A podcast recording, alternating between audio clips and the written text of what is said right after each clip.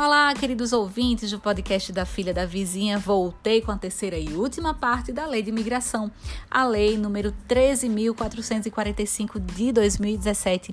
Lembrando, gosto sempre de lembrar que sou estudante, assim como vocês, então faço esse podcast compartilhando um pouco do que eu estudo.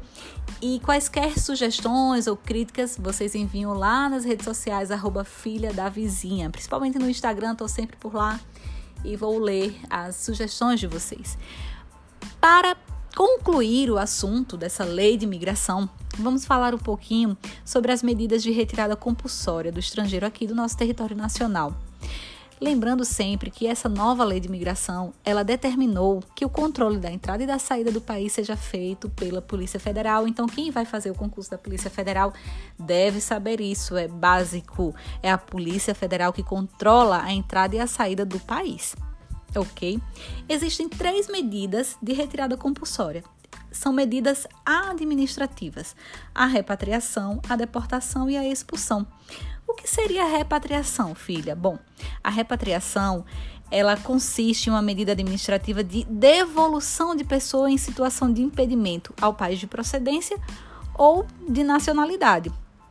Então, assim, procedência ou nacionalidade, sim.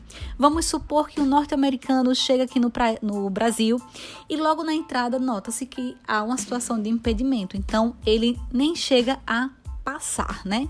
A entrar realmente no território nacional, sair do aeroporto, por exemplo, enfim. Então ele é norte-americano, mas ele veio da China.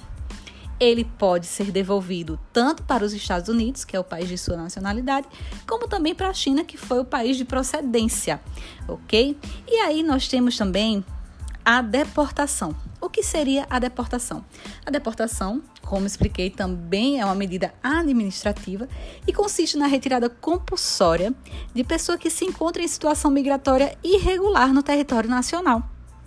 Então, qual a diferença da repatriação para a deportação? Na repatriação, o, a pessoa é impedida logo na entrada. Na deportação, ela já está no território, já está no país. E aí ela está em situação irregular e vai passar por um procedimento administrativo para voltar ao seu país, ok? E nós temos também outra medida administrativa que é a expulsão expulsão. O que seria a expulsão? É a retirada compulsória mais o impedimento de reingressar. É a medida administrativa mais grave dessa lei. Sim, é a medida administrativa mais grave dessa lei, porque além de ser de haver uma retirada compulsória da pessoa, ela também vai ser impedida de reingressar, mas é por tempo determinado, ok? É garantido a ampla defesa, o contraditório inclusive a reconsideração tá bem? E aí, filha, então o que seria a extradição? A extradição, diferente da expulsão, da repatriação e da deportação, não é uma medida administrativa, é uma medida de cooperação internacional. Ok? Ela é requerida por via diplomática ou pelas autoridades centrais e ela é possível é, para fins de investigação criminal, instrução criminal, cumprimento da pena, desde que cumpra algumas condições certo? Bom, essa foi a nossa terceira e última parte.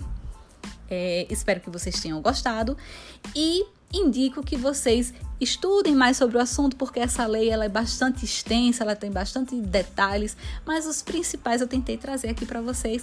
Já dá para ter uma noção e quem sabe acertar uma questão na prova. É isso, espero que tenham gostado. Até a próxima.